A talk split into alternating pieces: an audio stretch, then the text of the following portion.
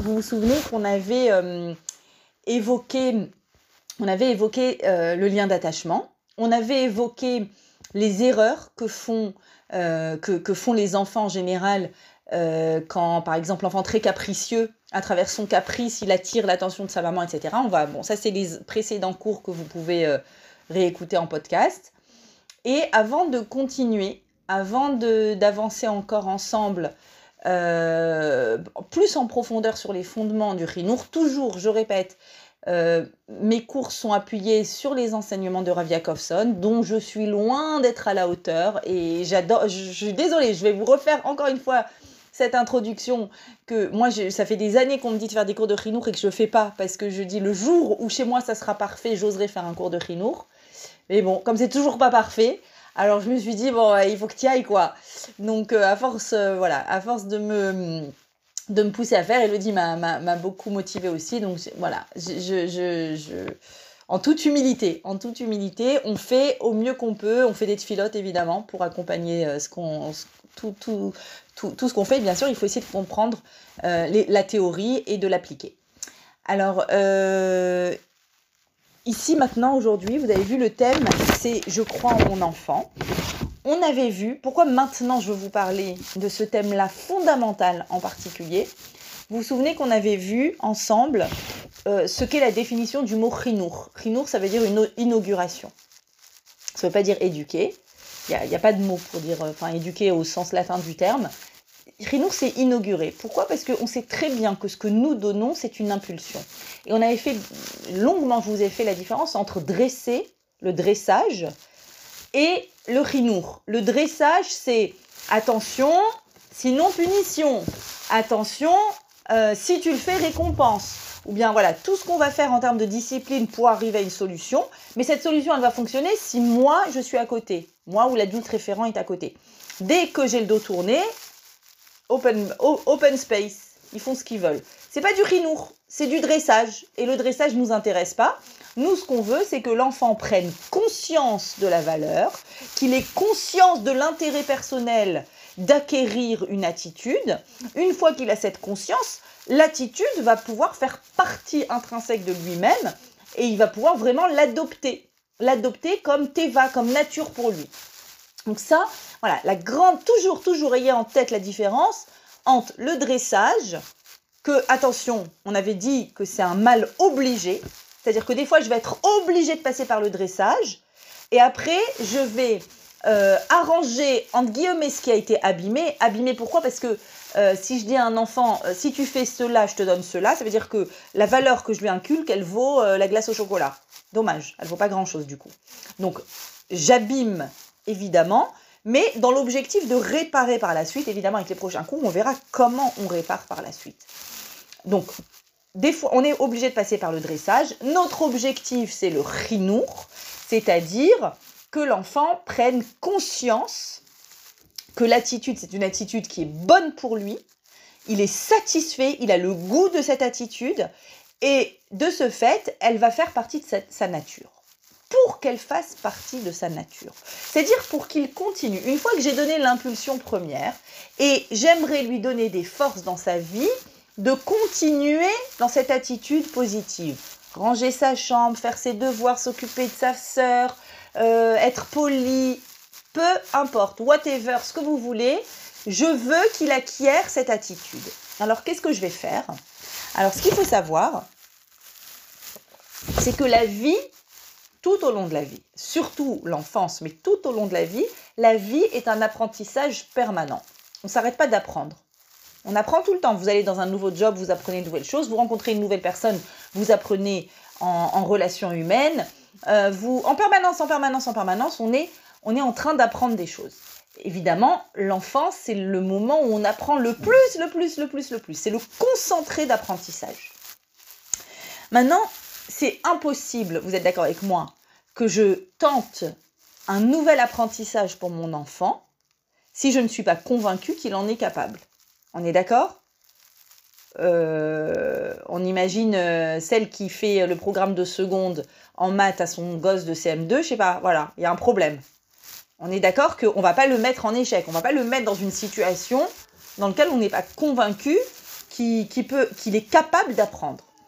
Donc, euh, d'une part, il faut que moi je sois, moi parent, je sois convaincu de sa capacité dans l'apprentissage quel qu'il soit. Et également, également, il faut aussi savoir que ça va dans l'autre sens, c'est-à-dire que si je suis convaincu qu'un apprentissage, il n'est pas capable de l'adopter, moi je suis convaincu, mais peut-être qu'il l'est. En réalité, eh bien, ce qui va se passer, c'est qu'il va confirmer ma conviction. Et c'est ça le grand, grand fondamental qu'il faut comprendre aujourd'hui, c'est que l'enfant, malgré lui, va devoir être obligé de confirmer ma conviction qu'il n'est pas capable, alors que peut-être il l'était. Et on va expliquer ce principe immédiatement. Qu'est-ce qui fait J'ouvre avec cette question. Une question fondamentale qui est vraie pour l'enfant et vous allez voir qui est vraie pour nous aussi adultes. Donc ce cours, il peut nous aider, nous, nous tous. Je crois en mon enfant, mais il n'y a pas de meilleur moment que début du mois de Nissan pour apprendre non seulement, voilà, je suis hyper contente, je voulais te dire Elodie, que ça tombe maintenant, ce cours-là, parce que c'est toute l'idée de, ce qui germe des arbres, de la renaissance des arbres et de la euh, Yetiat Mitraim, de la sortie d'Égypte et de la liberté intérieure qu'on doit ressentir, c'est cette idée-là de je suis capable. Donc il y a mon enfant est capable, mais il y a aussi je suis capable. Et combien on est à penser qu'on est capable? Combien de fois la société, elle nous a tellement, tellement convaincus qu'on n'est pas capable, qu'on ne sait pas, qu'on n'est pas à la hauteur, ou bien on se culpabilise tellement. Ne serait-ce que le système de notation, en tout cas, bon, ma fille, elle a plus, mes, petits de primaire, ils ont plus ces systèmes de notation. Et moi, toute ma vie, j'ai grandi avec, euh, avec un système dégradant, c'est-à-dire au début de ta copie, tu as 20, et plus on avance dans la copie, plus on t'enlève des points. C'est-à-dire que le regard qui est porté sur ta copie, c'est un regard de je t'enlève, je t'enlève, je t'enlève, je t'enlève. Tu, tu, ça, tu sais pas, ça, tu sais pas, ça, tu sais pas. Au lieu de valoriser, ce que tu sais. Donc, ne serait-ce que cette conception. Alors, je sais qu'aujourd'hui, ils ont réfléchi à ça et on est en voie d'acquisition, acquis, acquis, en voie d'acquisition. Bon, tant mieux. Tant mieux. Mais en même temps, c'est vrai qu'il y a un côté frustrant parce qu'on a, on a du mal à évaluer du coup. Mais c'est mieux. Donc, on a cette, cette perception de toujours une perception euh, rigide, rigoureuse sur nous-mêmes, de souvent qu'on n'est pas capable. Et d'ailleurs, si le métier qui marche tellement bien aujourd'hui, c'est soit, euh, c'est surtout euh, coach, voire psy, toutes les personnes qui vont voir des thérapeutes, des psys, des coachs, c'est justement pour réaliser que peut-être ils sont capables. Alors, capables de sortir d'un deuil, Dieu préserve, capable de, de, quitter un job pour un autre job et d'y croire, capable d'envisager une meilleure relation euh, avec un copain, etc. etc. C'est-à-dire que je veux envisager que je suis capable. Maintenant, là, ici, dans ce cadre, on va se concentrer sur je veux envisager que mon enfant est capable. Je veux l'imaginer, je veux être sûr qu'il est capable. Je vais vous dire pourquoi j'ai euh, bugué, j'ai dit le mot imaginer. Qu'est-ce qui fait Comment se crée chez un individu une attitude quelconque? Comment n'importe quel individu acquiert une capacité, une compétence quelconque? Alors ça, c'est un grand, grand principe et j'ouvre avec ça, avec ce principe fondamental, axiome. Une personne, enfant, adulte, peu importe, devient capable d'une compétence, quelle qu'elle soit, sportive, intellectuelle, ce que vous voulez, à que si et seulement si il s'est imaginé capable d'y arriver en amont. C'est-à-dire qu'on a un élément, le CPU, dans le cerveau. Le cerveau, c'est l'unité centrale, unité centrale de tout le système. Le, le cerveau, avant de donner l'ordre à mon être, à mon corps, au monde des actions d'agir, il évalue et il crée pour ça une image mentale, une image mentale de ce qui va être fait. Si dans mon image mentale, il y a une possibilité, je l'envisage, alors je vais le faire. Après, ça ne veut pas dire que je vais forcément réussir. Pas sûr. Mais en tout cas, je vais avoir l'énergie de faire quelque chose parce que j'ai l'image mentale de cette chose-là. Très simple, un exemple pour les adultes. Euh, si, maintenant je peux vous faire un zoom, c'est parce que je me suis imaginé capable de le faire. Sinon, j'arrive devant le zoom et euh, si euh, une personne prend la parole en public de façon spontanée. On dit Ah, et toi, tu veux dire ton témoignage? Ah, Il y a 150 personnes qui écoutent. Vous aurez deux catégories de personnes. Ceux qui vont dire Ah ouais, trop bien. Et ceux qui vont dire Ah, ils vont s'enterrer sous terre. Je les vois plus, ils sont pas là. Je ne suis pas là, ne me regardez pas, j'existe pas.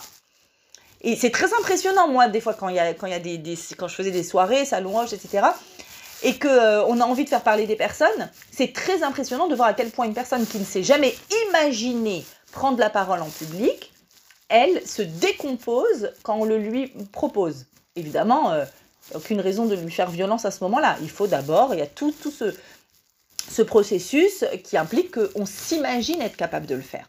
Donc, quel que soit, je, veux aller dans un entretien d'embauche, je m'imagine. Le barreau. Ah, combien j'ai eu d'élèves qui m'ont demandé des brachot et des hatzlachot avant de passer le barreau. Et je leur disais toujours, voilà, tu fermes les yeux et tu t'imagines devant le jury et tu t'imagines faire ton oral. Et, tu les, même tu les vois être impressionnés par ce que tu es en train de dire. Imagine, crée cette image mentale en, créant cette image mentale, ça donne des possibilités, ça donne toutes sortes de possibilités pour pouvoir le réaliser par la suite. Ok? Maintenant, pour un enfant, par exemple, image mentale, un enfant a envie de... Voilà, il a 4 ans, 5 ans, il dit Maman, j'ai envie de faire du vélo. Qu'est-ce qu'il a fait? Bah, Il a vu un copain faire du vélo. Et dans sa tête, forcément dans sa tête, s'il dit Maman, apprends-moi à faire du vélo, forcément dans sa tête, il y a je suis capable de faire du vélo. C'est-à-dire qu'il s'est figuré sur un vélo. Il s'est vu sur un vélo. Il s'est vu en train de nager. Maman, je veux apprendre à nager. Il s'est vu euh, capable de, résoudre une énigme quand, quand il demande, voilà, donne-moi telle énigme ou je ne sais quoi.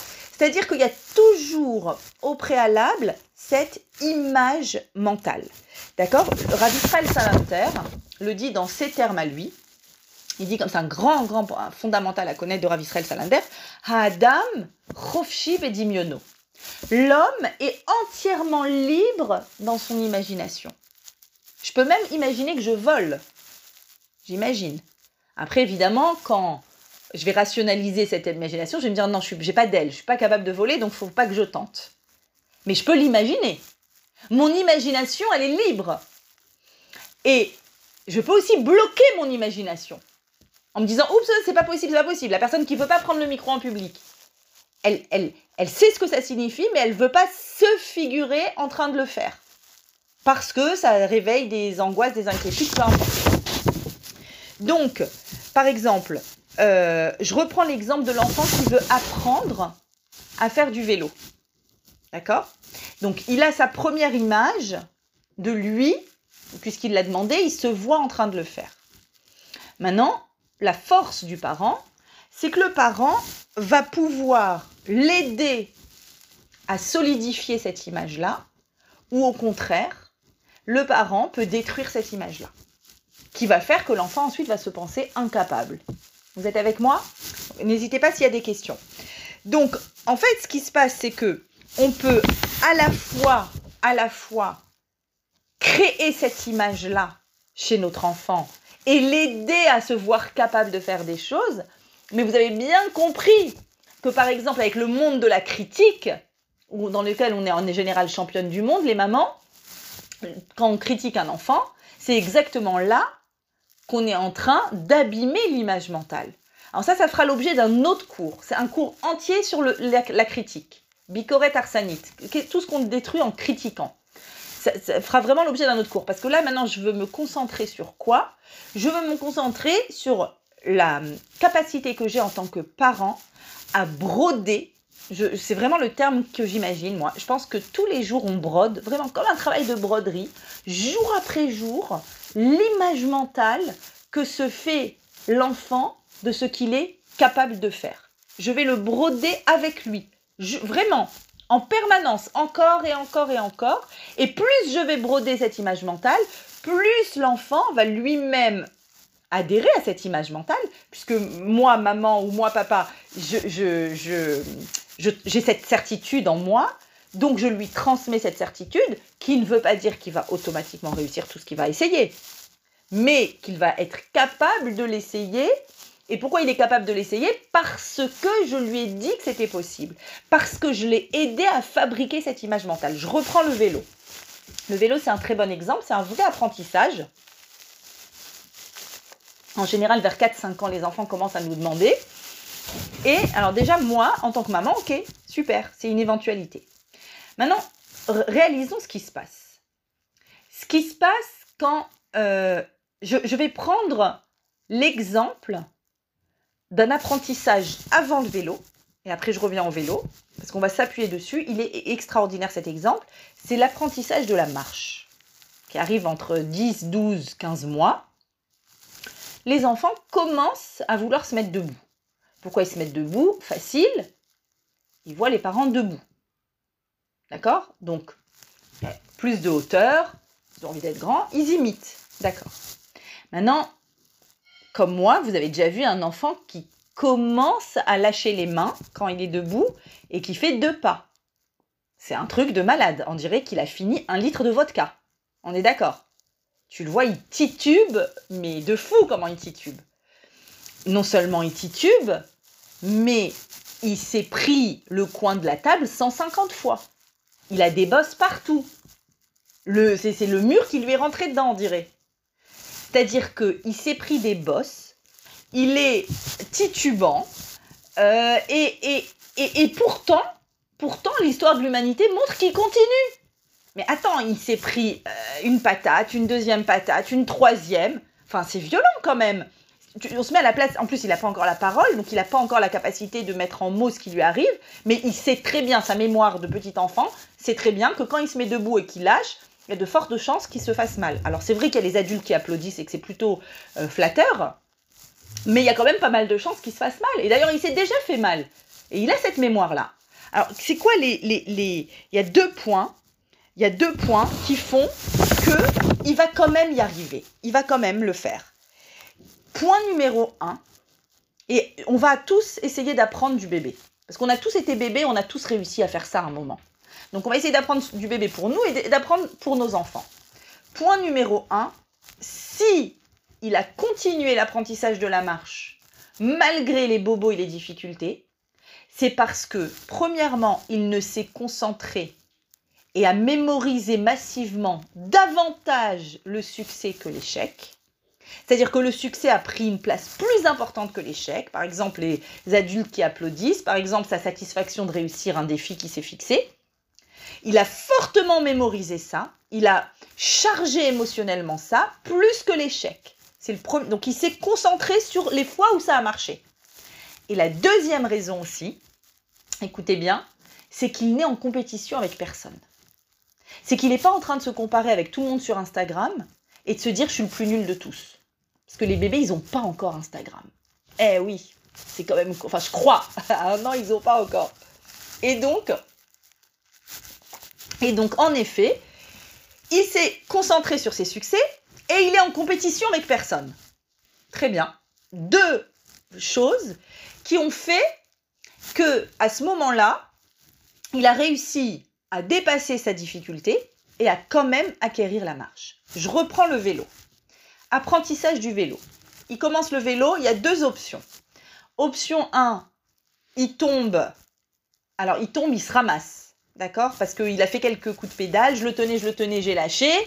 J'ai lâché, il s'est ramassé, il s'est éclaté le genou. Bon, rien de cassé, mais ça saigne, machin, ah, il pleure, maman, je me suis fait mal. Option 1, je vais dire Ah là là là là, mon chéri, la prunelle de mes yeux, ma vie, mon trésor. Et je vais avoir des sueurs froides, je vais courir à la pharmacie, je vais appeler mon mari en panique.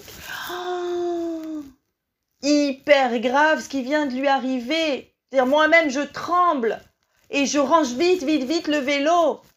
Et donc l'enfant mémorise fortement à ce moment-là le trauma du bobo. Vélo égale bobo. Vous pouvez attendre avant qu'il remonte sur un vélo.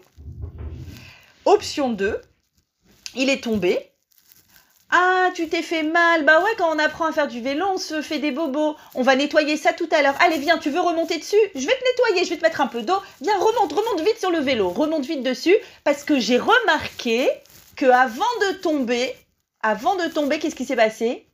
Tu sais que tu as fait 10 mètres avant de tomber. Tu veux que je te montre combien c'est 10 mètres? Regarde combien c'est 10 mètres. C'est tout ça. Mais c'est-à-dire en deux secondes, il a oublié qu'il a mal.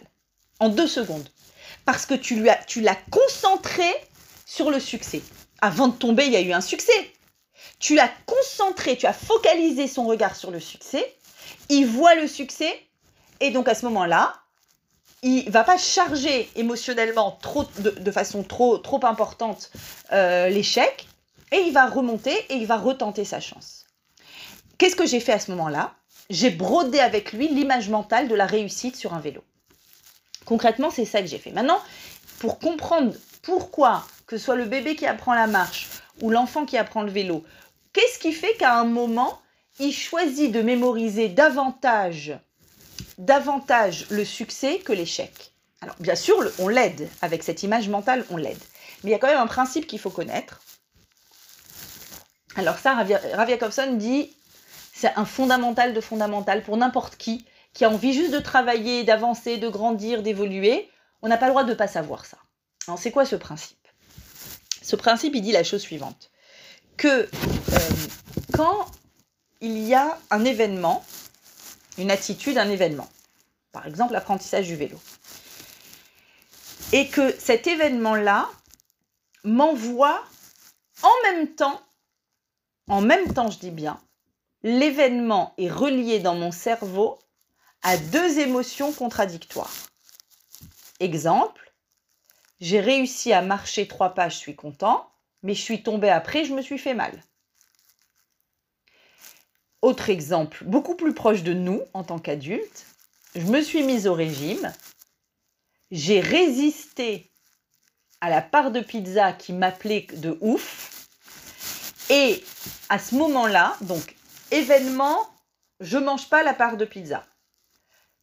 Émotion liée à cet événement. Émotion numéro 1, je suis fière, j'ai résisté. Émotion numéro 2, j'ai faim. J'ai faim et c'est dommage, quoi. Je suis passée à côté d'un truc qui est bon. Maintenant, le problème, c'est que c'est deux émotions contradictoires. Je suis contente et je suis pas contente. Mais sur la même chose. Vous comprenez?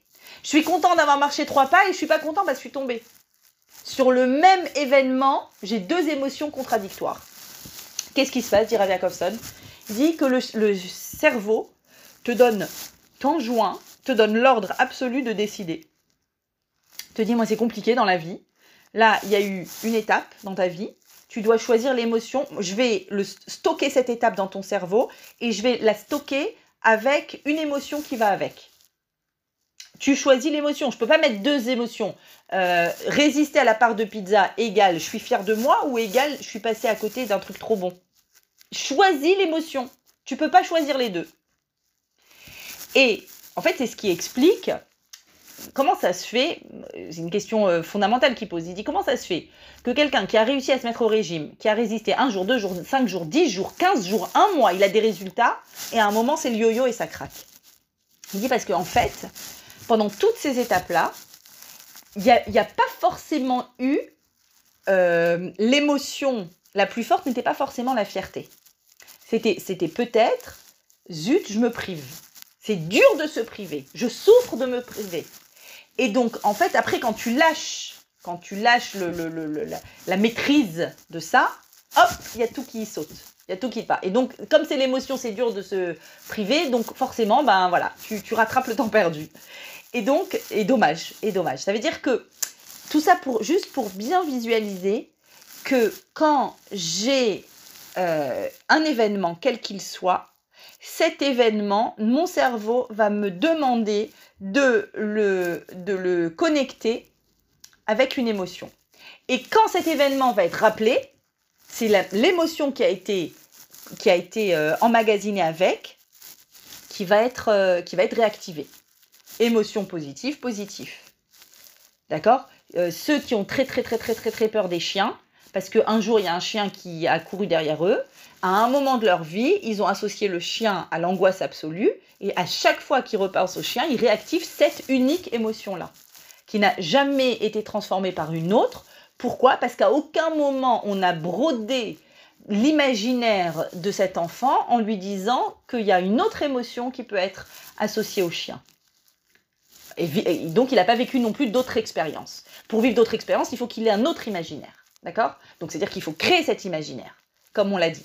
Donc, est-ce que jusque-là, pour l'instant, c'est bien clair? Parce que ça, au début, je commence toujours par des axiomes. Après, il y a un peu des histoires et voilà, c'est plus léger. Mais la théorie, il faut qu'elle soit claire. Il faut, vraiment bien comprendre la théorie. Hmm. Donc, finalement, finalement, je résume tout ce qu'on a dit jusque-là. Notre rôle dans le Rinour, après avoir impulsé, inauguré, c'est de passer j'ai presque envie de dire nos journées, tous les jours, à créer avec mon enfant des images mentales de tout ce qu'il est capable de faire pour lui assurer une continuité dans ses apprentissages, quels qu'ils soient. D'accord? C'est-à-dire que même un petit enfant euh, qui me dit je veux t'aider à mettre la table, et toi tu es là et tu dis oh là là, il va me casser les verres, euh, il va se faire mal, il va. Donc j'ai une image mentale qu'il n'y arrive pas, je lui transmets qu'il n'y arrive pas, ou je lui interdis de le faire. Euh, ou bien s'il l'a fait une seule fois et qu'il a cassé un verre, je lui dis Ah, tu vois Tu vois que tu n'es pas capable? Alors arrête, euh, je veux pas que tu le fasses.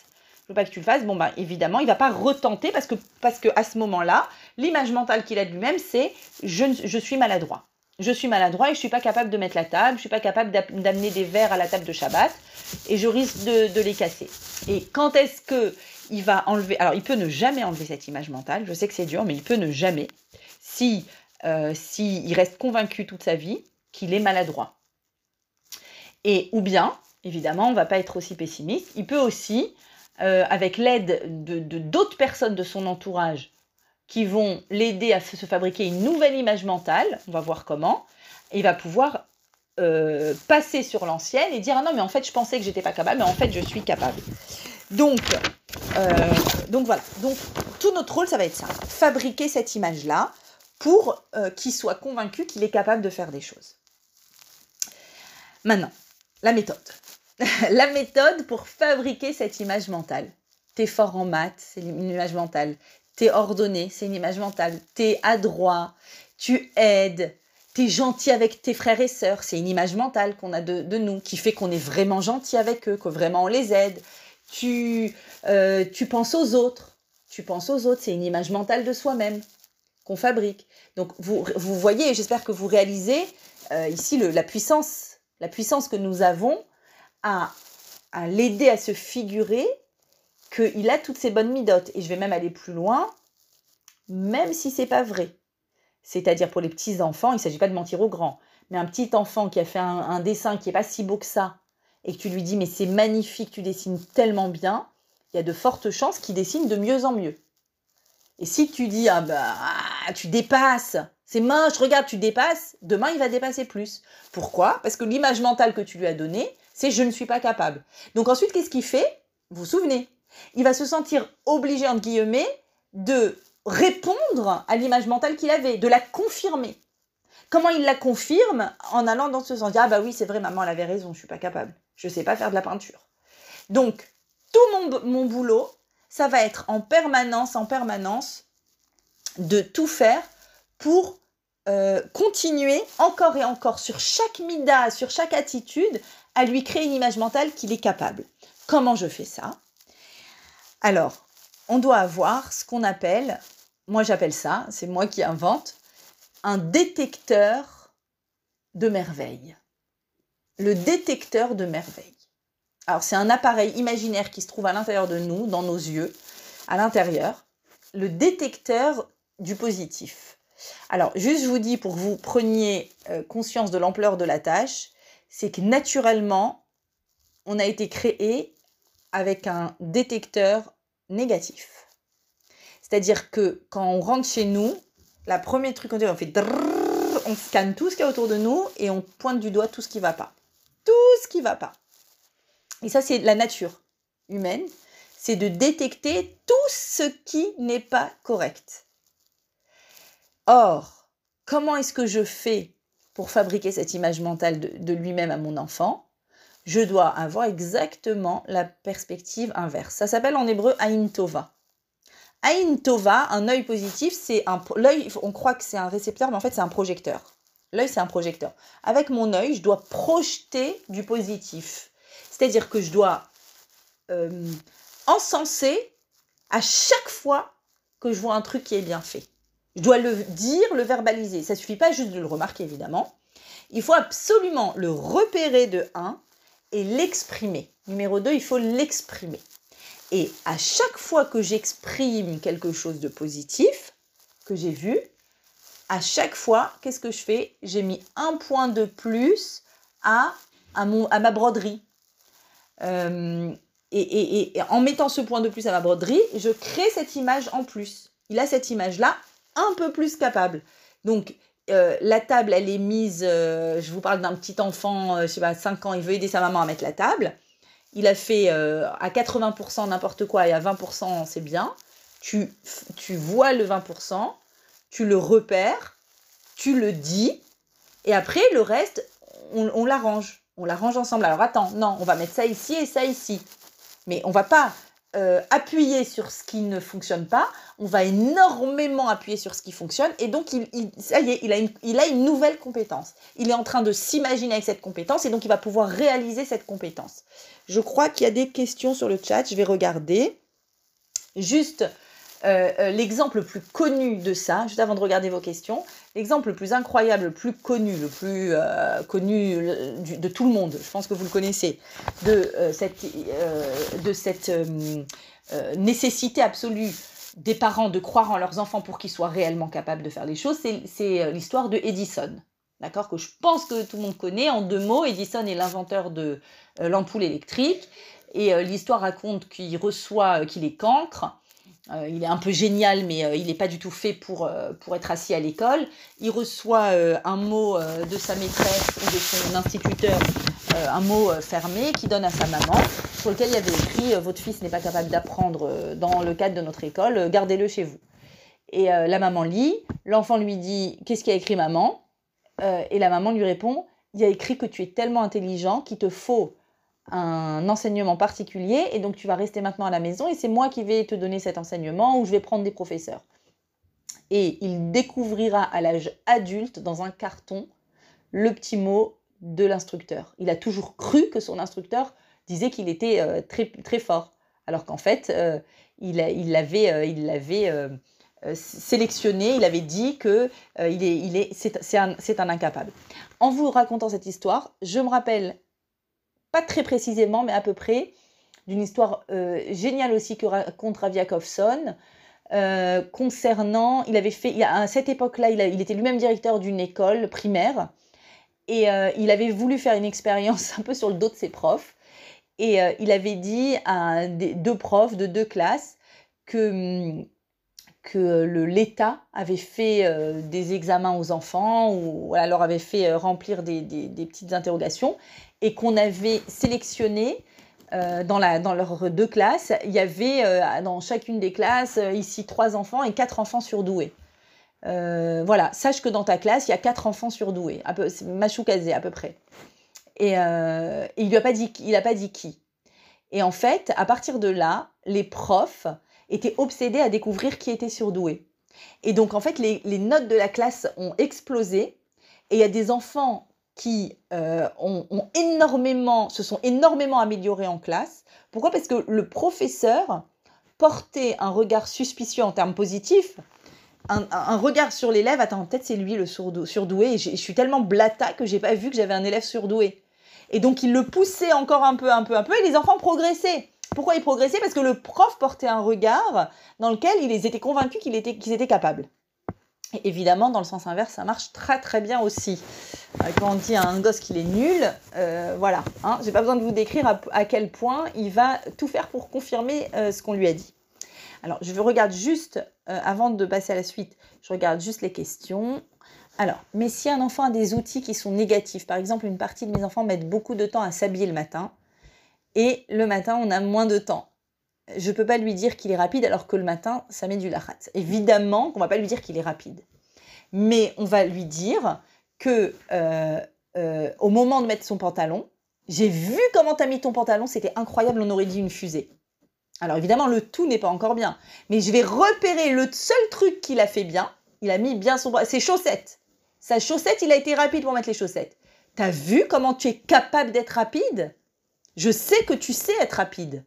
Alors que si, oups, Oh, j'espère que ça va pas s'éteindre. Attendez, attendez, il faut que je branche mon, ordi. Excusez-moi une demi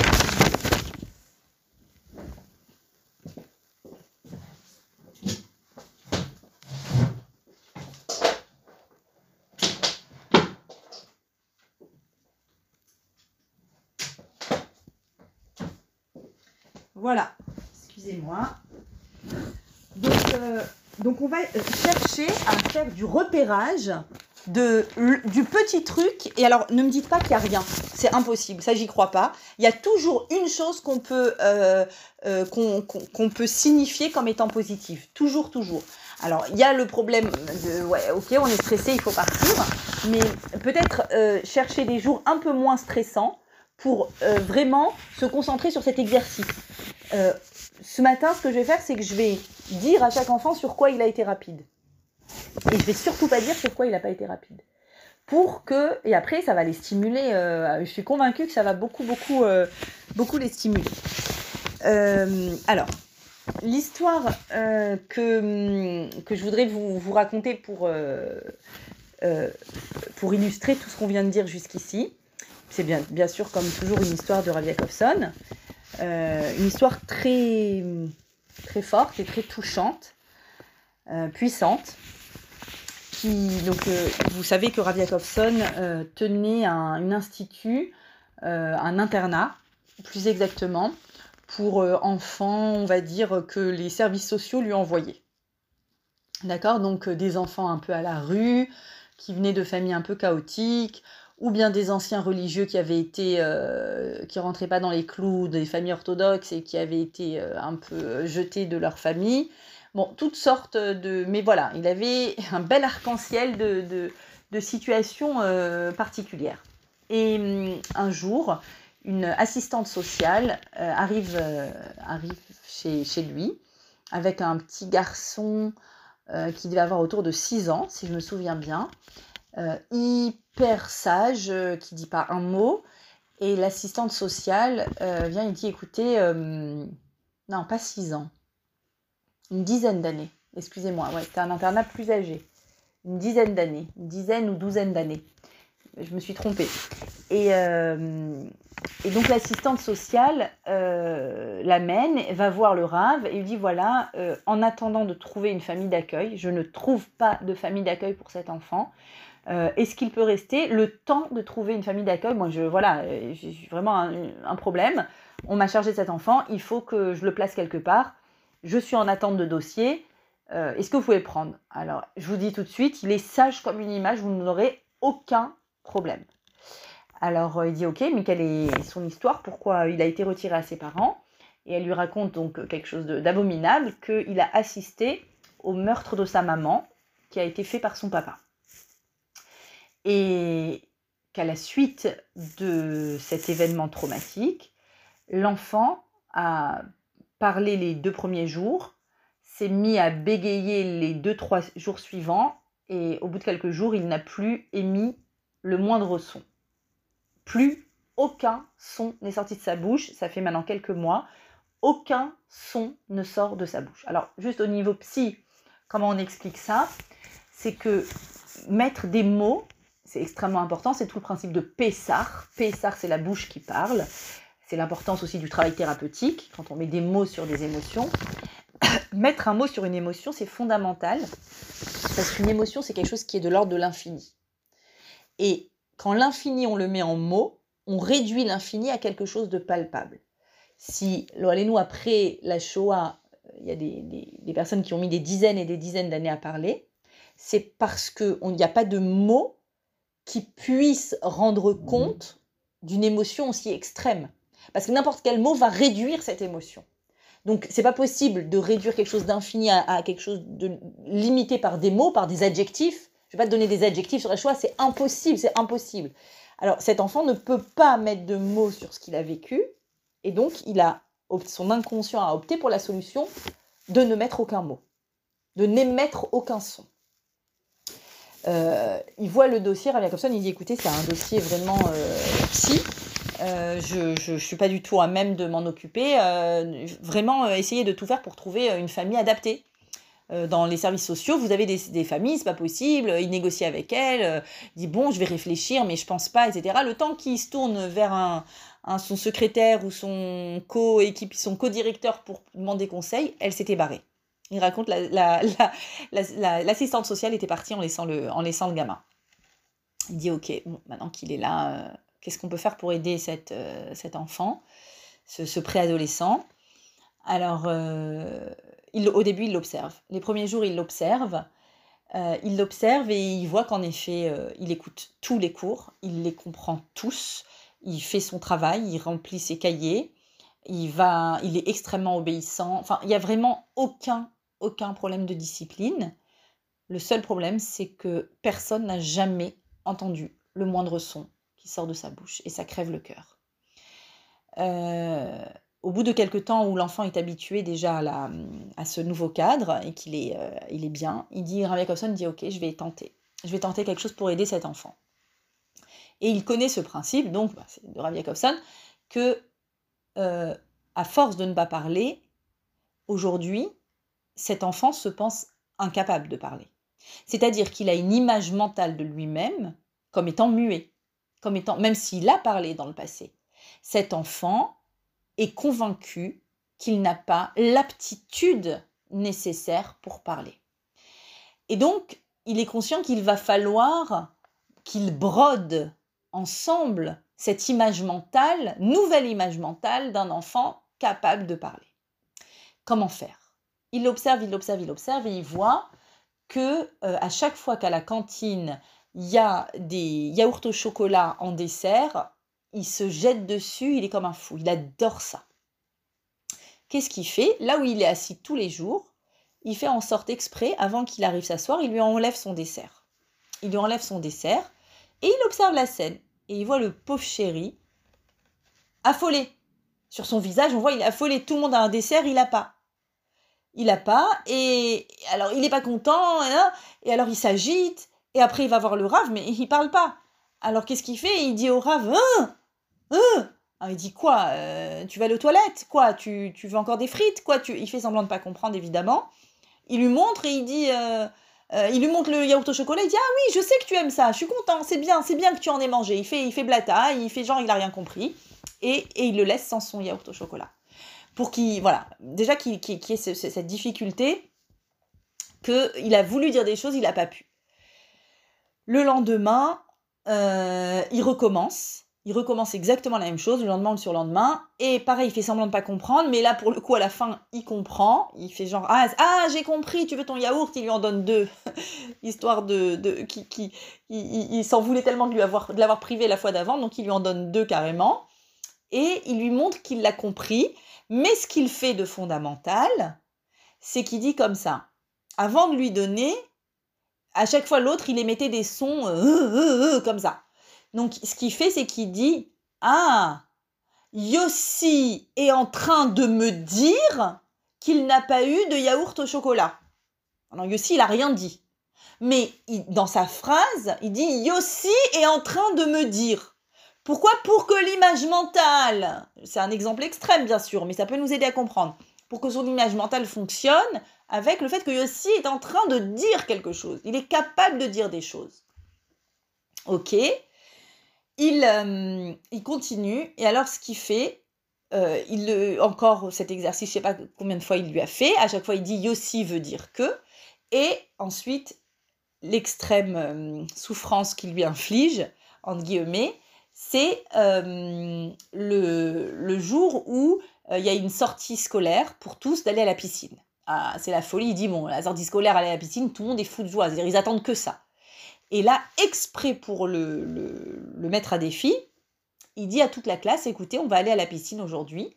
Par contre, euh, on ne veut pas vous forcer à y aller si vous n'avez pas envie. Donc, n'iront à la piscine que ceux qui viennent me voir particulièrement ils me disent, je veux aller à la piscine. Pauvre gosse, lui qui peut pas venir et lui dire, les uns après les autres, ils passent, Rave, je veux aller à la piscine, je veux, je veux, ok, je note, ok, je note, ok, je note. Et c'est complètement euh, ridicule comme truc parce que tous, ils ont envie. Et lui, il vient, il fait eux. Et il dit Ah, tu veux pas y aller? Ah, tu veux pas y aller? Je suis ah, mais tu sais, t'es pas obligé. Ne t'inquiète pas, tu sais, ne te mets pas dans cet état. Ne t'inquiète, plus il lui dit ça, plus l'autre il se met à transpirer, il se met à crier, ah, ah, ah, il se met à crier, à crier dans tous les sens. Il dit mais ça va, mais je te force pas à aller à la piscine. Mais t'inquiète pas, il n'y a pas de problème à ce que tu n'ailles pas à la piscine. Et je te ferai même une autre activité. Il le pousse à bout, à bout, à bout. Tellement qu'il a envie d'y aller, qu'il n'y a rien qui sort. Évidemment, Rav avait prévu, il avait prévu son, son enregistreur. Il a enregistré audio la scène. Et tout d'un coup, à un moment, explose l'enfant quand le rave lui dit C'est bon, il n'y a pas de problème, je sais que tu veux pas aller à la piscine. Le gosse se met à hurler deux mots. L'onachon. C'est pas vrai. L'onachon, ça veut dire c'est pas vrai. Il met comme un hurlement qui sort de sa gorge. L'onachon. Et il se met à pleurer. Et là, Rav vient le voir et lui dit Regarde, je t'ai enregistré pendant que tu étais en train de me parler. L'autre, il pleure, il pleure, il pleure. Tu vois? Je peux parler. Je vais te donner cet enregistrement. Je te le donne comme ça, tu verras que c'est vrai. C'est pas inimaginable, c'est vrai, tu as vraiment parlé. Tu es vraiment capable de parler. Il raconte que de ce jour-là, matin, midi, soir, à tous les heures de la journée, il avait ses écouteurs dans les oreilles et il s'écoutait redire et redire l'onachon. Il s'est réécouté. Il dit maintenant, regarde, écoute bien. Si tu as dit l'onachon, tu es capable de dire trois choses. Tu es capable de dire l'eau, ça veut dire non. Tu es capable de dire nachon, exact. Et tu es capable de dire l'onachon. Il y a trois choses que tu es capable de dire. Il s'écoute, il s'écoute, il s'écoute, il s'écoute. Et petit à petit, un nouveau mot vient. Et ensuite, un autre, parce que vous comprenez que ce qu'il a fait en s'écoutant, s'écoutant, c'est qu'il s'est brodé l'image mentale de lui capable de s'exprimer. Et donc, petit à petit, un mot est revenu. Au bout de je ne sais combien de temps, il s'est mis à parler avec un bégaiement extrêmement lourd, extrêmement lourd bégaiement. Et puis, un bégaiement un peu moins lourd. Et à la fin, Rav Jacobson dit, sachez qu'aujourd'hui, il a fini, il est, il est resté dans, dans son institution tout le temps. Il a beaucoup progressé, il a beaucoup aimé cette institution. Et, et euh, grâce à Dieu, il a pu se marier, choisir un métier et deviner quel est son métier. Il est enseignant avec un léger bégaiement qui a persisté, pas plus. Il est devenu enseignant, cet enfant. Donc, il dit, cette histoire, il la raconte pour que l'on puisse bien, bien, bien intégrer qu'est-ce que ça veut dire que de travailler sur l'image mentale de ce que je suis capable de faire comment nous, en, tant que parents, on travaille dessus, et ensuite comment l'enfant s'appuie, toute sa colonne vertébrale est appuyée sur cette image-là. Maintenant, euh, l'importance ici, sur cette broderie d'image mentale, ça va être les mots que l'on va mettre. C'est-à-dire que c'est sûr que tout le langage corporel est important, mais les mots sont ce qu'il y a de plus important. C'est-à-dire que on va il est extrêmement important que l'on verbalise en mots, que l'on dise à l'enfant quand il a réussi une compétence, qu'on lui dise qu'il a réussi cette compétence. J'ai vu, regarde, on regarde ensemble, incroyable comment ta chambre elle est rangée. Maintenant, peu importe qu'elle est rangée à 10% de ce que toi tu sais. Alors, il y a encore des petites choses qu'on va ranger tous les deux. On va pas faire semblant qu'il n'y a rien. Il y a encore des choses qu'on va ranger mais regarde comme tu es capable d'être ordonné. Principe fondamental. On va toujours, toujours euh, euh, stigmatiser négativement l'acte et pas la personne. Et ce qu'on va stigmatiser positivement, c'est la personne. Ça veut dire que je vais par exemple dire à l'enfant, tu es ordonné, et, euh, et quand quelque chose de négatif se passe, je ne dirai jamais, à cause du problème de l'image mentale, je ne lui dirai jamais tu n'es pas ordonné, mais je, lui, je dirai la chambre n'est pas ordonnée. La chambre n'est pas ordonnée, donc l'acte, le résultat final, c'est que ça fonctionne pas. Euh, euh, l'acte, par exemple, on va dire euh, ce n'est pas gentil de ne pas prêter. On dira pas tu n'es pas gentil, parce que là, je lui fabrique une image mentale de moi pas gentil, moi méchant. Mais je vais dire, ce n'est pas gentil. Bon, ça, c'est un principe, je pense que vous connaissez, parce qu'il est quand même très, voilà, largement dit de partout. Mais c'est important à redire pourquoi c'est important de stigmatiser positivement, positivement euh, la personne et négativement l'acte et pas la personne par rapport à ça. Ou bien ce que je vais pouvoir dire, si euh, je vois qu'il veut pas, absolument pas prêter ses jeux, et je veux pas qu'il se crée une image mentale. évidemment que si je dis euh, tu es un égoïste, tu penses qu'à toi, je lui fabrique une image mentale de je ne pense qu'à moi. Alors la chose que je peux dire éventuellement, c'est c'est étonnant, ça ne te ressemble pas. Donc dans le ça ne te ressemble pas, je m'en sors toujours gagnante. Ça ne te ressemble pas, ça veut dire que moi l'image que j'ai de toi, elle est haute. Mais c'est vrai que là, il, y a, il, s'est passé quelque chose qui ne te ressemble pas. Donc je n'abîme pas ton image quand je dis ça. Son image. Je dis ça, ça ne, ça, ne lui ressemble pas. Donc, on va dire, globalement, et pour résumer, je, euh, l'attitude générale du parent doit toujours être cette attitude-là qui va responsabiliser l'enfant, qui lui fait prendre conscience qu'il est capable, que quand moi, je suis convaincue qu'il est capable. Ça veut dire que, par exemple, là je vais dire aussi des exemples concrets pour les enfants à l'école, si euh, il y a un problème avec la maîtresse ou avec un copain, ou avec une il y y a quelque chose, ah là là, mon enfant il a un souci, je vais vite accourir en bonne mère juive pour prendre sa défense. Si je prends la défense de mon enfant et que je vais le sauver d'une situation, sans le dire, sans le dire, je suis en train de dire qu'il n'est pas capable de s'en sortir tout seul. Alors attention, le il y a, quelque chose de très fin ici. Faut pas tomber dans l'indifférence. C'est pas je m'en fous de ce qui t'arrive. Je m'intéresse énormément à ce qui t'arrive. C'est très important pour moi. Mais si moi je viens et je réagis à ta place, ça veut dire que je pense que tu n'es pas capable. Exactement comme, je vais prendre un exemple très concret, les, les, parents qui font le cartable de leur enfant la veille à sa place, parce qu'ils ont peur qu'il leur manque des choses, ça déresponsabilise l'enfant. C'est-à-dire que finalement, la responsabilité devient celle du parent et l'enfant ne s'imagine pas être capable de, s'organiser tout seul. Et apprendre à un enfant à être autonome et organisé, ça fait partie des compétences fondamentales. Donc je vais pas, ou bien un exemple encore plus évident, le stress des devoirs. Combien de fois j'entends des parents, ah là là, l'angoisse, on s'assoit, on fait les devoirs. Mais attends, c'est tes devoirs? C'est tes devoirs ou c'est ses devoirs? À la limite, moi je veux bien qu'on dise à l'enfant, n'oublie pas que tu as des devoirs. Ou bien, à quelle heure tu comptes t'asseoir pour faire tes devoirs? Ça, oui, je vais lui dire. À quelle heure? Donc, c'est se dire, bah, c'est pas euh, oui ou non. J'en ai marre, tu fais jamais tes devoirs. Mais c'est pas possible, t'es pas capable de faire tes devoirs tout seul. C'est tout le temps moi. Non. À quelle heure tu comptes faire tes devoirs? N'oublie pas que tu as des devoirs. Maintenant, que moi, je m'asseye à côté faire les devoirs, ça veut dire que je, ne, ah, je le déresponsabilise. Et ça veut dire que ah, bah, sans maman, je peux pas faire mes devoirs. Très vite, l'enfant va avoir cette attitude. Si j'ai pas maman ou papa ou ma grande sœur à côté de moi, je ne peux pas faire mes devoirs. Qui t'a dit que tu pouvais pas Ah, parce que c'est l'image mentale qu'on m'a fabriquée. C'est qu'à chaque fois qu'il fallait que je fasse des devoirs, j'avais quelqu'un à côté de moi. Donc c'est bien la preuve que je suis pas capable de le faire seule. L'exemple du goûter.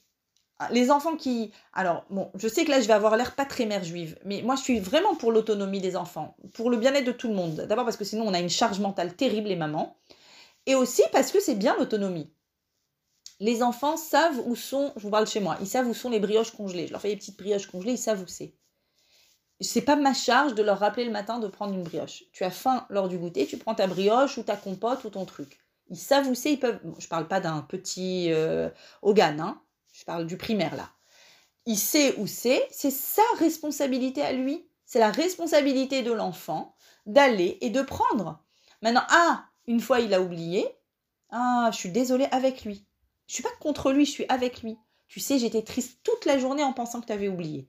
Est-ce que tu veux que je les mette ailleurs pour ne pas que tu oublies? Est-ce que tu veux que je les mette à côté de l'entrée de la maison? Comme ça c'est sûr que tu oublies pas Mais ça reste lui qui doit pas oublier, c'est pas moi. C'est, c'est pas ma responsabilité à moi. Et donc je, je aide l'enfant à avancer vers euh, l'autonomie euh, là, dedans aussi. Donc euh, oui, rappelons-nous rappelons-nous, dans cette idée-là de, de, compétence et de laisser l'enfant devenir autonome et de le responsabiliser, de l'accompagner vers cette autonomie, moi j'aime beaucoup rappeler qu'au moment de la bar mitzvah, il y a une bracha que font les parents euh, devant leurs enfin vis-à-vis de leur fils qui est le, papa vis-à-vis du fils qui est devenu bar mitzvah, il dit Baruch sheptarani mionsho shelze.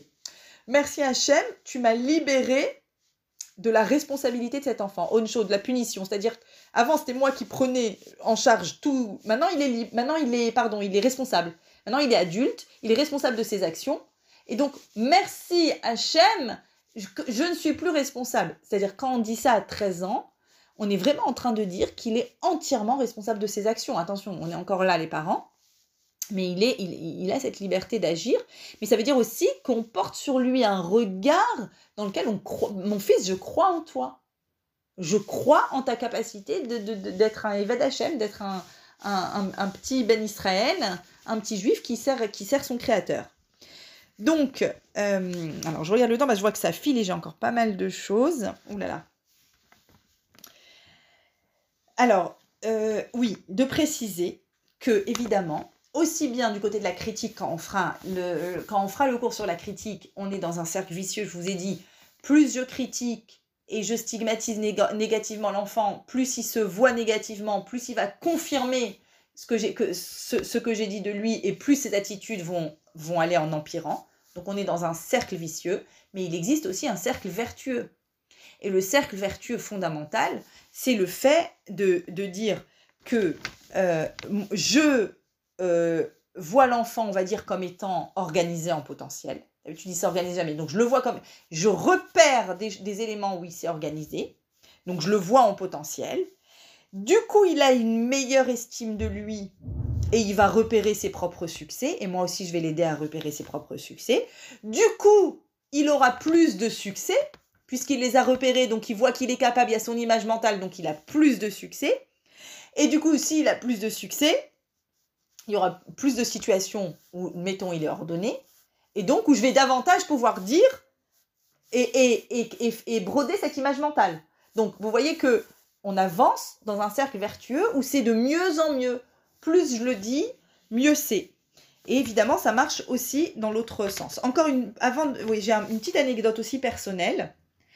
Alors, une anecdote euh, dans le mode négatif de, du, du de regardez combien l'image négative euh, euh, marque les personnes. J'ai rencontré une, une, personne dans une séance qui avait, on va dire, pas loin de la cinquantaine, qui voilà un peu du mal à trouver du travail, à être sérieux dans son travail, à maintenir son travail, etc. Et il évoque, qui se rappelle, je sais pas, on va dire adolescent à peu près, euh, il était un peu bon, enfin, intelligent, cancre à l'école. Il n'avait pas envie de travailler. Il n'avait pas envie de bosser. Et, euh, et, puis un jour, il s'est dit non, là, je vais bosser, ça suffit, euh, je m'y mets. Et vraiment, il a pris la décision, il a changé d'école, il est allé dans une autre école. Et vraiment, vraiment, vraiment, alors qu'il avait cette réputation de ne pas avoir bien fonctionné scolairement, on va dire, un jour, il s'est dit, ça y est, stop, ça suffit. De lui-même, il s'est dit, j'y vais, je travaille. Le premier jour où il prend son boulot, il s'assoit à son bureau de travail, me raconte-t-il, sa mère le voit travailler et elle l'explose de rire. Elle explose de rire, un rire un peu sarcastique. Quoi, genre, mon œil, mon œil que tu vas travailler. C'est une blague que tu vas travailler. Et il raconte, je sais pas combien, de dizaines d'années après, il se rappelle de cette image-là, de la brisure que ça a fait en lui. C'est-à-dire, on ne me voit pas capable de travailler. Et donc, comment est-ce que je vais trouver l'énergie? Alors, attention, on peut toujours quand même, après, à l'âge adulte, trouver des énergies, d'autres sources d'énergie. Mais je, voilà, cet exemple est très parlant. Regardez comment des dizaines d'années après, l'image du, du, parent qui ne croit pas en son enfant, regardez, regardez encore l'effet que ça a. Euh, une autre, euh, une histoire en deux mots aussi magnifique du Rav Yakovson, où on lui, pareil, dans son institution, dans son internat, un élève arrive et dans son dossier, il voit écrit noir sur blanc, il a le dossier de l'enfant évidemment, euh, un adolescent, euh, il souffre de kleptomanie. Donc euh, un kleptomane, c'est quelqu'un qui a des, un besoin compulsif et irrépressible de voler. Donc faites attention, c'est pour ça que c'est écrit dans son dossier, faites attention, il va taper tout ce qu'il trouve. Tout ce qu'il trouve, il, le tape. Que fait Rabiakovson Alors il faut être Rabiakovson pour oser faire ça. Il dit dans sa yeshiva, euh, ça n'existe pas d'accueillir un enfant, un élève qui n'a pas un rôle. Tout le monde a un rôle, un rôle unique, irremplaçable. On a besoin d'un tel pour euh, celui qui arrange le bête à midrash, mm. celui qui décide des places des uns et des autres, celui qui distribue les emplois du temps, celui qui euh, parle au cuisinier à la cantine, celui il a il a des rôles pour tout le monde, il a inventé des rôles pour tout le monde, pour les responsabiliser. Quel rôle il donne à cet élève Imaginez-vous, il lui donne le rôle responsable de la clé du coffre. Rien que ça. Responsable de la clé du coffre dans lequel il y a l'argent. Et il lui montre, il lui ouvre le coffre, il lui dit voilà, tu vois, ça c'est les scolarités des élèves. Ils sont là, tu es responsable de ça. Il veut absolument qu'il porte un regard, il sait très bien qu'il est, a, voilà, qu'on lui a, qu'on l'a figé en tant que kleptomane, et il veut absolument l'aider à sortir cette image. Maintenant, évidemment, il a pris un risque terrible, et d'ailleurs tous les jours il comptait, et il voyait que de temps en temps il y avait un petit billet qui partait. Donc il a bien compris que un petit billet, il se dit ça vaut le coup, ça vaut le coup, si ça peut sauver ce gosse, ça vaut le coup. Au bout de je ne sais combien de semaines, où euh, il n'y a pas eu une hémorragie trop grande, mais de temps en temps un petit truc, l'enfant il n'en peut plus, l'ado il n'en peut plus, il prend rendez-vous avec le rame, il dit euh, Vous savez, vous m'avez donné ce rôle, mais et si vous vous trompiez sur moi? Si vous m'avez donné ce rôle, c'est que vous me faites confiance. évidemment que je te fais confiance, mais comment on peut ne pas te faire confiance? Donc, image mentale, confiance. Donc, je suis digne de confiance. Et si vous vous trompiez sur moi, et si vous pensiez qu'on peut me faire confiance et qu'en fait je, je, tapais dans la caisse? Alors, Ravi Jacobson lui dit Et si c'est toi qui te trompais sur toi? Il dit quoi? Si maintenant je viens et que j'avoue que j'ai pris dans la caisse, vous continuez à me faire confiance? Il lui dit Oui, je continue à te faire confiance.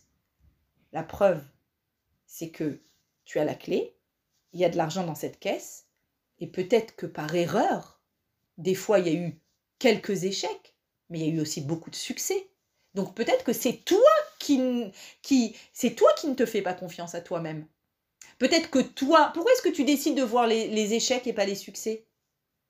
Moi, je sais, certainement, l'écrasante majorité des fois où tu as eu accès à la caisse et où je t'ai demandé de déposer de l'argent dans la caisse, qu'il y avait une scolarité qui avait, l'écrasante majorité des fois, tu n'as pas touché. Donc c'est toi qui te trompes sur toi.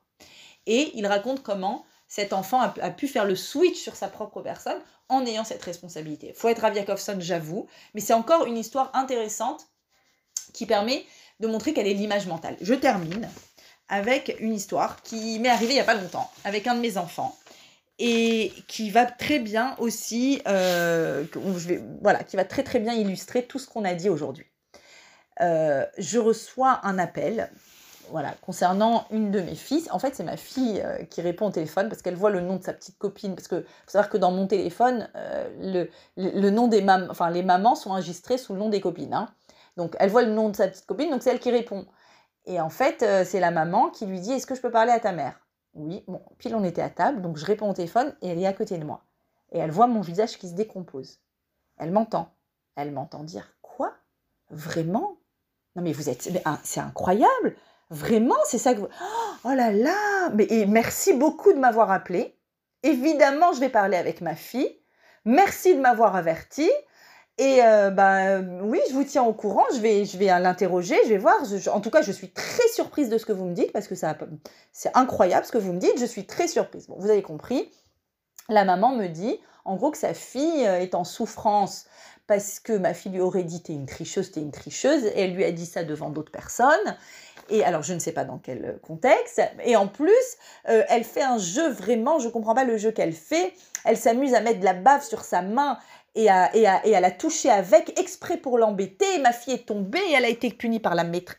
Elle me raconte un truc. Et, tellement que ma fille ne veut plus aller à l'école, tellement qu'elle est traumatisée par votre fille. Bon, t'es une maman, tu donnes des cours de chinour en plus, je te dis même pas. T'es là, t'as des sueurs froides, tu dis ok, je vais appeler Elodie, je vais lui dire que je fais plus de cours de chinour, c'est plus possible. Euh, t'es, voilà, tu as des sueurs froides, tu dis... Qu'est-ce que tu dis? Et vraiment, je me prends... Je me prends, je me prends les, les, les, sueurs froides et bon, ce qui est bien, c'est que ma fille, elle a assisté à, ma tête, quoi. Je me suis vraiment décomposée.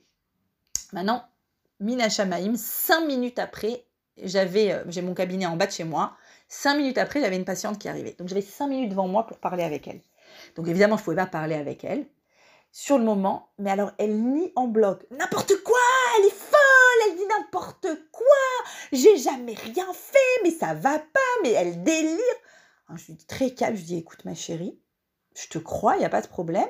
Juste viens, on essaye de réfléchir pourquoi cette petite fille n'est pas contente à l'école? Viens, on essaye de ensemble de faire en sorte que que peut-être qu'elle peut-être que tu peux l'aider à aller mieux. Il n'y a pas de problème, évidemment que je te crois, t'es ma fille, évidemment que je te crois. Donc déjà, le truc je te crois, je vais insister là-dessus, parce qu'après j'ai décortiqué, Baruch Hashem, ça a bien fonctionné, donc j'ai décortiqué ce que j'ai fait un peu spontanément grâce au cours de Rav La première étape, c'est que je ne suis pas menaçante et que je ne cherche pas à la coincer. Je ne cherche pas à coincer mon enfant. Parce que si je coince mon enfant dans une attitude où on me dit que mon enfant est méchant, bah, il a le stigma du méchant. Comment je lui enlève après cette image mentale? Donc, je pars du principe qu'elle a raison. Elle n'a rien fait et qu'elle peut aider cette petite fille à aller mieux. Je dis, ok ma chérie, je te crois tout à fait. On en reparle tout à l'heure. Je pars à mon rendez-vous. Quand je reviens, elle est réveillée, évidemment. Elle n'est pas partie se coucher, elle était trop pas bien. Et, euh, et là, elle me dit, euh, non, oui, oui, je crois que c'est là où, au moment où je suis partie dans mon rendez-vous, elle me regarde, elle me dit euh, Maman, si c'était vrai tout ça, tu me ferais quoi? Alors là, je dis bah, Je te ferai rien du tout. Juste, je parlerai avec toi et j'essayerai de comprendre pourquoi t'es pas copine avec cette fille, c'est tout. Mais qu'est-ce que tu veux que je te fasse? Je vais pas te... Donc, déjà, il faut, parce que sachez qu'un enfant s'imagine dans sa tête, Waldia, ce qui va m'arriver, et donc ça l'empêche un petit peu de dire la vérité. Donc, qui il va rien lui arriver. Nous, ce qu'on veut, c'est que l'enfant dise la vérité, et ce qu'on veut, c'est qu'il progresse et qu'il avance. Donc, il va rien lui arriver, et c'est la réalité. on va juste, je lui ai dit, on va juste parler ensemble. Ça arrive de pas avoir une, d'avoir une fille avec qui on n'est pas très copine. Ok. Et là, elle vient, elle me dit, maman, je peux te parler. Je sors de mon rendez-vous, maman, j'ai besoin de te parler. Elle se met à pleurer, pleurer, pleurer. Et là, elle me dit, alors je t'explique, c'est quoi le truc de la tricheuse? Tricheuse, c'est parce qu'on a joué au ballon prisonnier. Maintenant, ma fille, elle est très carrée. Elle est très... Elle est juste. Elle est juste. Elle a touché au ballon prisonnier. La gamine a dit non, tu m'as pas touché. Une deuxième fois, une troisième fois. À la fin, elle lui dit t'es une tricheuse. Et comme elle est jusqu'au bout, elle lui dit mais t'es une tricheuse, t'es une tricheuse. Pourquoi tu continues à jouer T'es une tricheuse, t'es une tricheuse? L'autre, elle est particulièrement sensible. Elle dit on m'a traité de tricheuse. On m'a traité de tricheuse. Ok. Je lui ai dit voilà. Alors là-dessus, je lui ai dit écoute ma chérie. Je comprends que pour toi c'était vraiment une tricheuse, c'est vrai, si tu l'as touchée c'était une tricheuse, mais tu sais, elle, elle est peut-être très sensible. Toi, si on t'avait touché, tu serais parti. Il y en a d'autres, peut-être pas. Il faut comprendre qu'il y a des enfants qui ont d'autres attitudes. Et quand tu lui dis le mot tricheuse devant tout le monde, elle, se, sent, euh, elle se sent atteinte. Donc tu as le droit de le penser, mais c'est pas gentil de le dire. C'est la première étape. Deuxième étape, elle me raconte l'histoire du doigt à la bave, machin. En fait, c'est son frère qui lui a appris un jeu taquin débile. Mais c'est pour ça que je vous dis, c'est important de parler avec les enfants parce que la mère, elle te parle, tu as l'impression que ton enfant c'est un diable. Et au final, euh, voilà, j'ai exploré le truc et c'était pas vraiment ça. Euh, avec le doigt, son, frère lui a appris, lui a dit Regarde, mon doigt. c'est débile, hein. Mon doigt, il a un, pouvoir magique. Mon doigt a le pouvoir magique de te faire reculer. J'avance mon doigt vers toi. Donc le gamin, il met de la salive sur son doigt, il l'approche de toi, tac, tac, tac, il approche son doigt, et toi, tu es là et tu recules. Waouh, mon doigt, il a un pouvoir magique. C'est pas méchant, c'est taquin, c'est les jeux débiles des gamins au primaire. Et l'autre, elle est très sensible. Donc j'ai essayé de lui expliquer. Donc déjà, j'étais rassurée c'est pas de la méchanceté gratuite, que c'est le jeu débile que son frère lui a, raconté. Ok. Donc, donc je lui ai euh, expliqué, voilà, regarde, maintenant, nous, on a tous la responsabilité, même s'il y a des enfants plus sensibles que nous, on a tous la responsabilité de, s'occuper des autres de telle sorte que tout le monde se sente bien. C'est pas possible qu'une fille se sente mal à l'aise à côté de toi. C'est pas possible, c'est pas possible, c'est pas possible. Qu'est-ce que tu pourrais faire? Donc déjà, à ce moment-là, pourquoi c'est lié à notre cours? J'essaye de créer, d'abord, ne pas créer l'image mentale d'une fille pas gentille, et au contraire de créer avec elle une image mentale, de broder une image mentale, que je suis convaincue qu'elle est capable de faire en sorte que tous ceux qui sont autour d'elle soient, soient heureux, de créer du bien-être autour d'elle. Elle est capable de rendre les gens dans une bien, bien dans sa proximité. Et là, je lui pose la question, je dis, à ton avis, quelle idée tu pourrais avoir? Qu'est-ce que tu pourrais faire pour que maintenant cette fille qui, qui a été sensible à cause de ces, de ces maladresses que tu as eues, Qu'est-ce que tu pourrais faire pour que ça change? Alors d'elle-même, je vais lui dire demander pardon déjà pour ça, je vais lui écrire un mot. Je... Tout d'un coup, elle me dit, je vais lui faire un cadeau. Allez. Et là, ce qui était génial, c'est le fait d'agir immédiatement. Ce que, chose que je ne fais jamais, je prends mon portable, Amazon Prime, c'est génial. Et je lui dis, choisis un cadeau pour ta copine. Tu choisis et tu lui offres toi-même et tu lui dis que c'est pour t'excuser d'avoir fait des choses qui l'ont blessée. Et donc elle était toute excitée d'attendre son cadeau, toute excitée quand il est venu, toute excitée de lui donner, etc. J'espère euh, que voilà que l'histoire est bien. Après plusieurs jours d'affilée, Je l'ai un peu saoulée en lui disant comment elle va ta copine truc comment elle va? Et après elle me dit mais je te promets elle va super bien on est super copines toi. Bon ah, jusqu'à ce que je sois euh, tranquille que ça va. Mais bon j'ai pas lâché l'affaire si vite. Mais voilà pourquoi pourquoi je, pensais que cette, cette histoire elle était intéressante? Parce que bon c'est du vécu c'est du concret parce que c'est vraiment des occasions dans lesquelles l'image mentale se fait de l'enfant est-ce que je suis la pestouille la petite peste, et en deux secondes, un enfant peut avoir le, stigma, je suis la peste, euh, je suis la, méchante, la mauvaise, on me voit comme. Euh, et d'ailleurs, c'est une question qu'elle m'a posée, ma fille. Elle m'a dit, t'imagines que je pourrais faire du mal? Je lui dis justement, je l'imagine pas. C'est impossible pour moi. C'est pour ça que j'ai dit à la maman, je suis très étonnée au téléphone. Et c'est pour ça que je lui ai dit, je vais parler, parce que pour moi, c'est impossible. Quand je dis pour moi, c'est impossible, je la pousse à s'imaginer que c'est impossible. Là, entre nous, tous les enfants, ils peuvent être un peu méchants, évidemment mais je veux que, que ça devienne impossible pour elle. Et donc, et donc je la pousse de cette façon. Voilà, je pense que on a euh, fait le tour, un petit peu le tour de ce que je voulais vous dire concernant cette nécessité fondamentale de croire en notre enfant et de, et de lui donner la possibilité à lui de croire en lui. Euh, on va passer aux questions.